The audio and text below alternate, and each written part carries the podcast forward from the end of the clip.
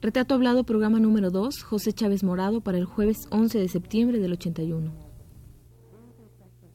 Radio UNAM presenta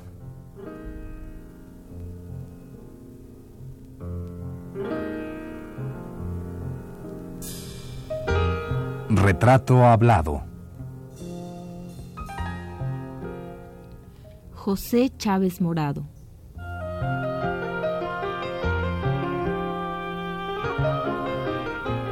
Un reportaje a cargo de Elvira García.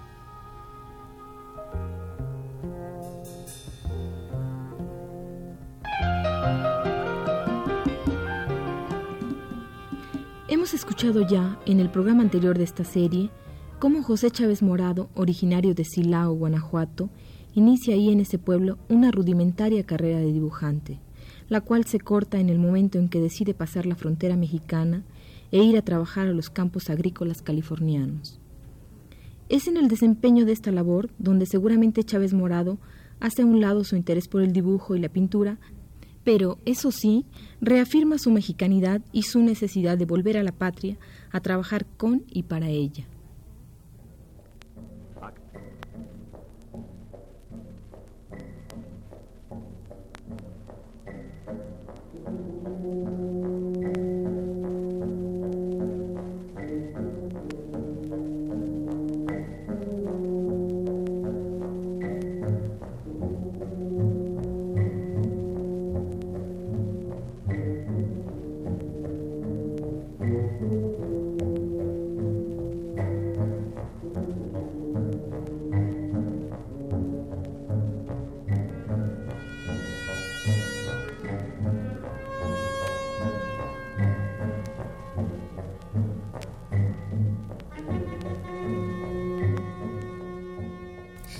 Maestro Chávez Morado, nada más un poquito detenernos. Usted dice que conoció cuando llegó a Estados Unidos, un poco en la condición de todos los mexicanos que iban a trabajar con sus manos, conoció la situación de los verdaderos mexicanos. Yo quisiera que me platicara cómo era este ambiente, era un ambiente deprimente, triste, o cómo era entre todos los mexicanos. Bueno, un, una deprimente no precisamente es la palabra. Era eh, eh, el trabajo de los um, mexicanos es duro se tiene que levantar uno muy temprano, sobre todo en el caso mío y de otros que éramos solteros. Teníamos que levantarnos a hacer nuestro almuerzo. Yo aprendí a hacer tortillas de harina, a freír los huevos, en fin, nos levantábamos, nos bañábamos, a veces a baldazos de agua, porque no, no hay para los mexicanos, en ese tiempo no había, cuando menos, habitaciones decentes. Yo llegué a vivir en un sótano de una casa, a veces dormíamos en un campamento, en una ocasión estuve en, en el pues, cerca de Mexicali, en la parte del Valle Imperial de Estados Unidos que es tremendamente caliente, que uno no puede trabajar durante el día. Pasa uno sed, se deshidrata. Yo recuerdo que cuando volvía del trabajo, del, después de pasar toda la mañana bajo el sol, la yompa, es decir, el saco de mezclilla, venía blanco de la, de, la sal del cuerpo.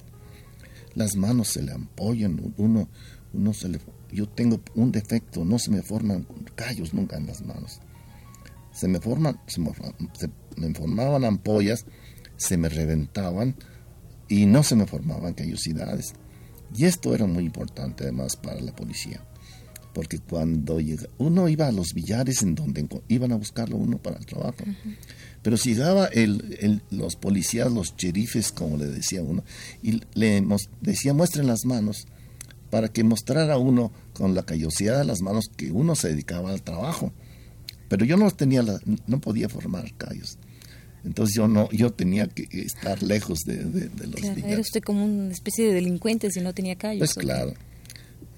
Total que aparte de eso tiene uno momentos de, gran alegría en ese tiempo estaba prohibido el alcohol, pero no había casa de, chicanos, que en ese tiempo no se llamaban chicanos, en donde no se hiciera algún tipo de, alcohol. Se mezclaba alcohol mm, de madera con otras cosas, con peligro de perder la, vista las gentes. Con eh, levadura se hacía cerveza. se embriagaba la gente. Yo no necesité nunca el alcohol y no lo necesito para, para emborracharme, pero había, los mexicanos estaban tan cansados de la vida, de, de la fatiga y costumbre de, beber que se embriagaban así. Eso es la vida. tiene muchas cosas que, de aspecto eh, positivo y, que recuerdo, porque la gente, sobre todo la gente joven que yo conocí, los pochos de entonces, los chicanos de hoy, eran gentes que, que, que, eran muy agradables, muy peligrosos. No, no, no, en ese tiempo no había esa unidad que tienen los chicanos. No tenían conciencia de lo que ah, son los chicanos. No, en ese tiempo ellos se sentían eh, que no pertenecían a ningún mundo no querían a México ni, le, entendían a México, pero tampoco eran queridos por Estados Unidos. Pocos de ellos recibían educación secundaria. Un amigo mío, Sammy Oribe, por ejemplo, era el único que había pasado secundaria, era un buen pitcher de, de béisbol y podía haber hecho una carrera como beisbolista, pero en ese tiempo no se admitían mexicanos en las ligas de, béisbol. E, era una época en donde, aunque California no es un lugar, no, no era un lugar donde se discriminaba mucho, no como Texas, de todas maneras sentía uno cierta discriminación. Cierto racismo también. Sí, existía. No podía uno, por ejemplo, y sentía además uno el rechazo del blanco y del negro. El mexicano estaba golpeado de un lado y de otro. Yo, por ejemplo, eh, quise entrar a una escuela, la, este, no me acuerdo cómo era el nombre de la escuela, en Los Ángeles, pero allí era una escuela dominantemente de negros. Y no podía uno hablar con, ni menos con hablar con las muchachas negras, porque los negros eran capaces de matarlo a uno golpes. No querían a los mexicanos, le llamaban a uno el griser, en fin, toda esa cosa que de, de pugnas interraciales provocadas por la miseria, provocadas por la explotación.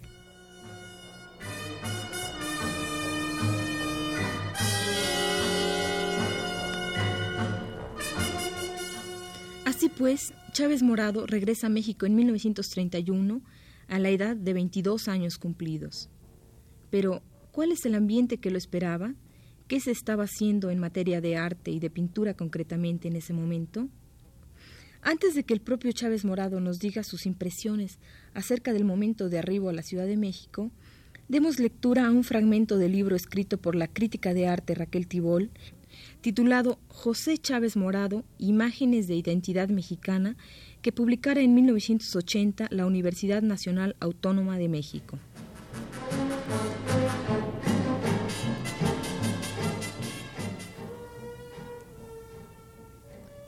En dicho libro, Raquel Tibol ubica la llegada de Chávez Morado a México de la siguiente manera.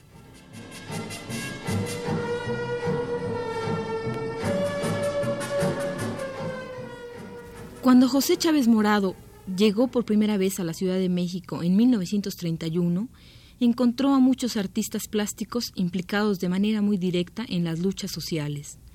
David Alfaro Siqueiros, expulsado del Partido Comunista por divergencias tácticas, se hallaba confinado en la ciudad de Tasco después de haber estado preso en la penitenciaría del Distrito Federal durante siete meses, pues el presidente Pascual Ortiz Rubio y Plutarco Elías Calles, entonces jefe máximo de la revolución, no se sentían a gusto con sus acusaciones sobre las alianzas del gobierno mexicano con el imperialismo yanqui. Diego Rivera, también expulsado del Partido Comunista por razones ideológicas, había aceptado pintar para las grandes empresas norteamericanas. José Clemente Orozco encontró buena acogida en un sector avanzado de la intelectualidad norteamericana y era promovido por ella en los Estados Unidos. También Rufino Tamayo andaba por los Estados Unidos. Poco después habría de regresar y se haría cargo, en sustitución de Alfonso Pruneda, de la jefatura de la sección de artes plásticas del Departamento de Bellas Artes de la Secretaría de Educación Pública para dar una nueva orientación a la enseñanza y la promoción de las artes plásticas, indica Raquel Tibol.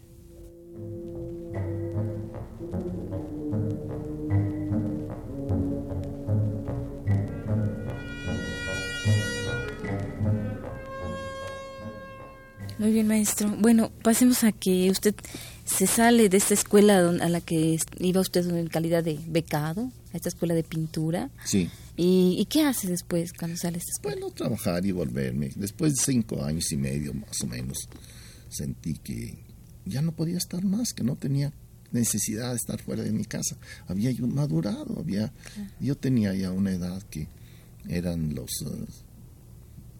21 eh, años, es cuando volví a, a Silao. ¿Pero realmente aprendió algo usted a nivel de pintura? Bueno, a nivel de ser humano aprendió muchas cosas. No, de pintura no. No, nada. Me enseñé dibujando rostros de gentes, porque en vez de copiar de los las ilustraciones de libros, dibujaba a mis compañeros. Y curiosamente, no casi nunca dibujaba el cuerpo entero. Era a petición de ellos que haga, hazme un dibujo para mi familia. Y sucedían cosas muy curiosas. Por ejemplo, un tuerto me hizo que le hiciera un dibujo, pero con los dos ojos. Y así por el estilo. Eran, eran las cosas de, las concesiones que le hacían Tenía que retocarlo. Pero yo aprendí mucho dibujando rostros. Eh, cuando volví yo a, mi pueblo, me encontré con la misma situación de antes. Me puse a dibujar, mi padre, que era un hombre muy comprensivo, aunque no podía ayudar más, ya, ya tenía otro, otro, otra familia, ya tenía más hijos. Lo único que sabía hacer era, ser comerciante en pequeño. Y me abrió una pequeña tienda. Pues esa, pequeña tienda yo no la supe cuidar. Me puse a dibujar y me gustó hacerle caricaturas a, las personas más, más, pues, más típicas y de cierta importancia en mi pueblo. Cuando quise venirme, puse a la venta las pedí un aparador de una tienda, las exhibí. Todo el mundo sintió, era muy atractivo ir a ver las caricaturas de personajes de ahí. Y yo les puse un precio. Unos 50 costaban las caricaturas. Pues pocas los compraron hasta que llegó un ricachón que, le, que tenía ganas de reírse de todos sus, conocidos. conocidos y los compró. Con ese dinero y con apoyo de un compañero que venía para acá en un automóvil, en ese viejo camino que venía desde Guanajuato a México, que era verdaderamente una trocha en vez de un camino. Así llega a, México. ¿En el año 31? En el año 31. Y, y es cuando comencé yo a, a buscar dónde.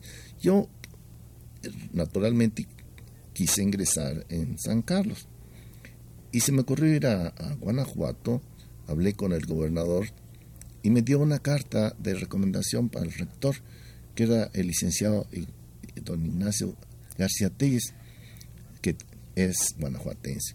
Me dijo, te va a dar una beca. Bueno, pues llegué aquí y lo que único que me dijo el licenciado García Telles, no te voy a cobrar tu, tu, cuota de inscripción. Después me enteré que nadie, nadie pagaba, pero no, no me pudo dar beca ni nada. Además, yo no había hecho más que la escuela primaria, en realidad yo no he hecho más estudios así de, banquillo que la escuela primaria. Lo demás lo he aprendido yo leyendo, estudiando, escuchando, de modo que no podía darme nada más.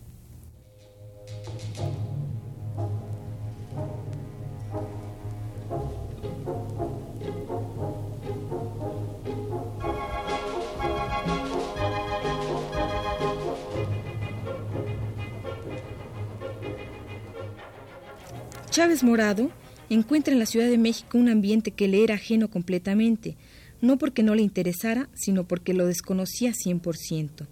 Sin embargo, la necesidad cada día más clara de afirmarse en el arte le hicieron buscar pronto un camino. La propia Raquel Tibol lo dice en estas palabras.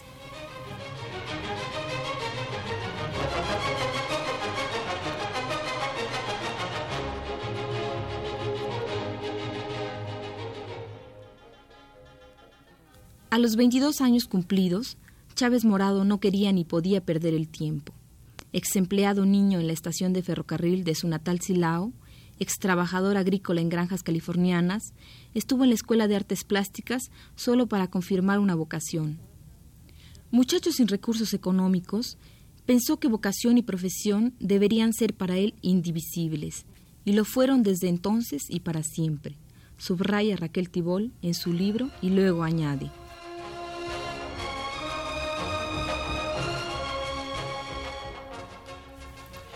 Clima cultural democrático respaldaba esa decisión. El grabado estaba en auge. Si los pintores obtenían encargos del gobierno para decorar edificios públicos, no debían forcejear con los funcionarios como los iniciadores de esa actividad en la década anterior. Los más destacados profesores de arte producían obras reveladoras de profundos conocimientos técnicos y consciente voluntad de estilo. La polémica en torno a las tendencias estéticas crecía y los diversos grupos se reafirmaban en sus posiciones, abiertos a los vientos del mundo, estremecidos por el amenazante fortalecimiento del fascismo en Europa, concluye Raquel Tibol.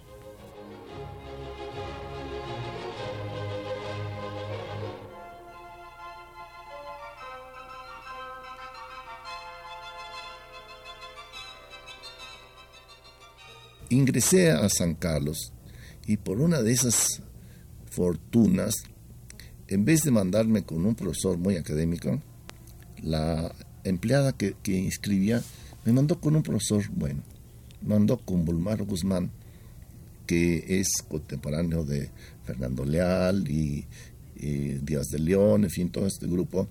Y, y Bulmar Guzmán era un hombre de formación mm, cesaniana.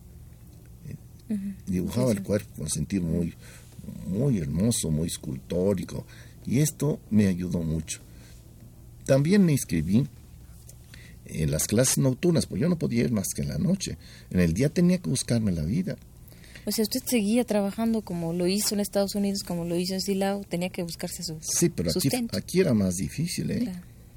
Yo encontré que era más difícil en esos años yo creo que será igual para cualquier recién llegado a la Ciudad de México, ganarse la vida aquí, a no ser que vaya de peón a una obra, como ahora hay tantas obras, pues entonces había menos trabajo, pero yo, yo quería estudiar. Entonces lo que yo me gané la vida es haciendo caricaturas. Una persona me recomendaba con otra y otra con otra, y así me fui yo ganando la vida un año y medio caricaturas que se publicaban en algún periódico no, no, o nada más para venderla a alguna persona.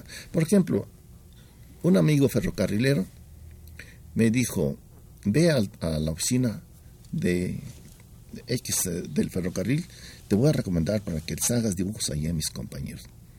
Me recomendó y entonces encontré una cosa muy curiosa.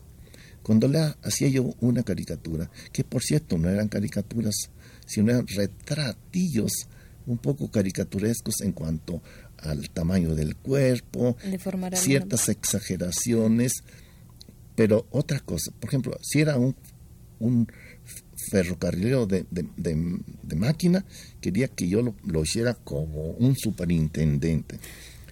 Un ferrocarrilero de, escritorio no quería ser como, como de escritor, quería que lo pusiera dentro de la máquina.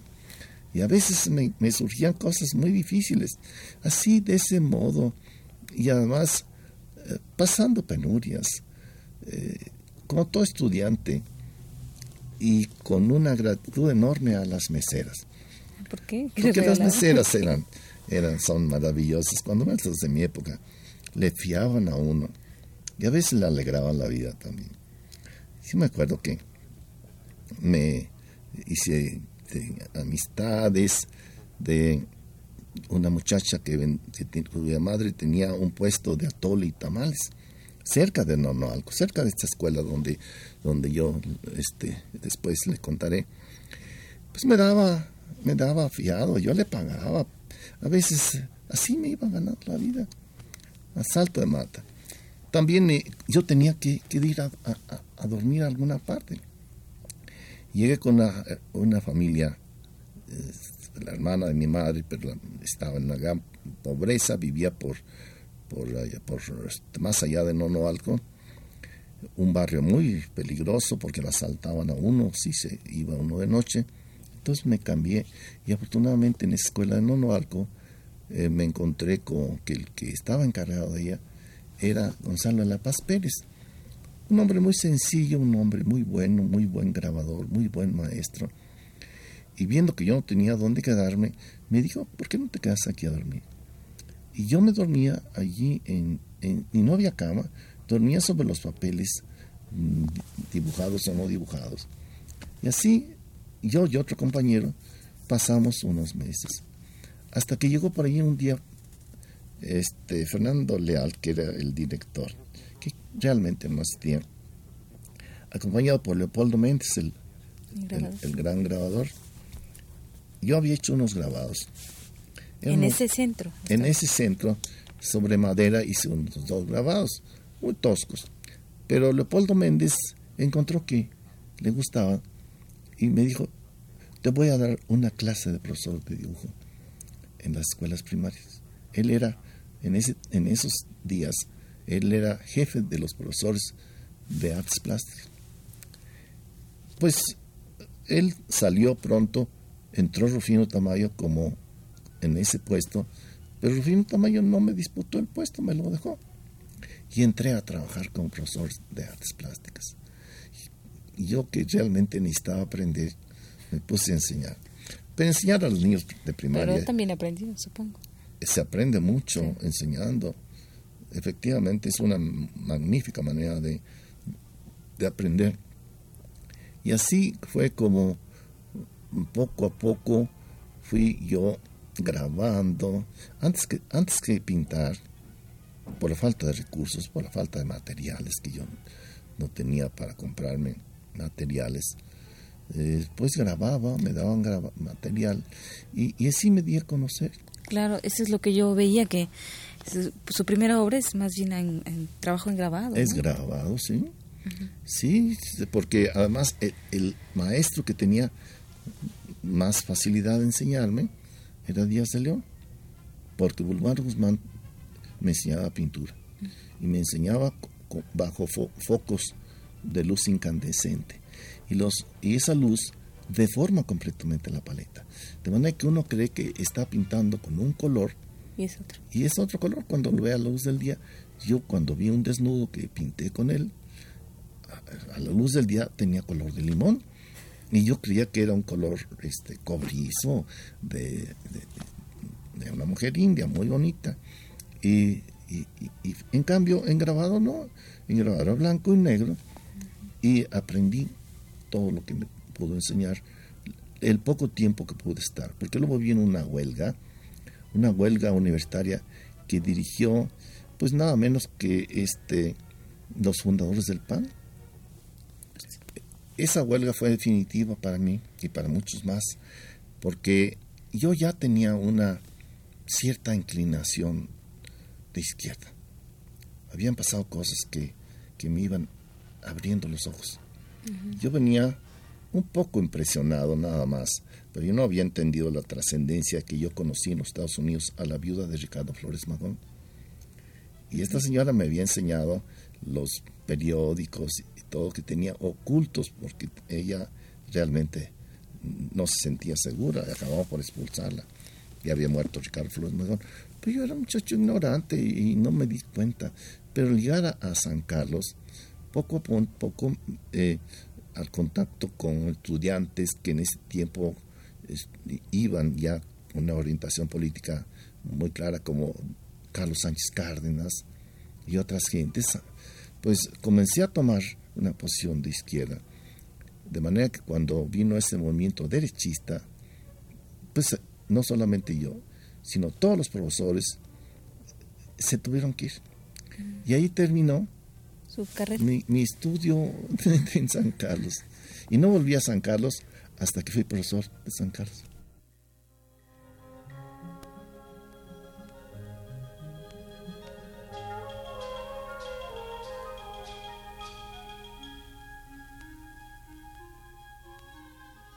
Así, en pocos años, aquel muchacho que en los Estados Unidos no conoció ni apreció el arte de los muralistas mexicanos, muy pronto se acercó a ellos, a sus creadores, y aprendió no solo la técnica, sino que hizo consciente la necesidad de este arte para las masas.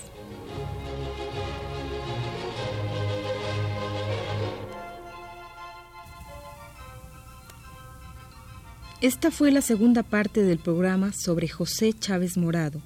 Le invitamos a escuchar la tercera el próximo jueves a las 22.15 horas. Gracias por su atención.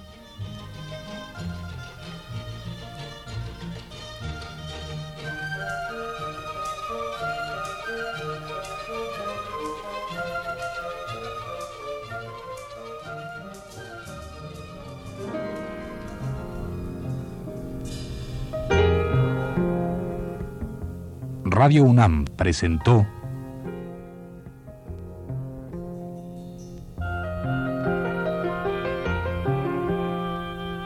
Retrato Hablado. José Chávez Morado.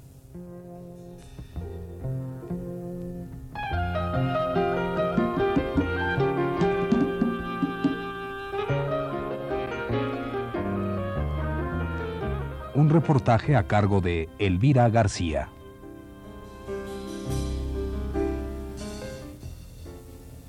Guión y producción general de Elvira García para Radio UNAM. Realización técnica de Abelardo Aguirre en la voz de Elvira García.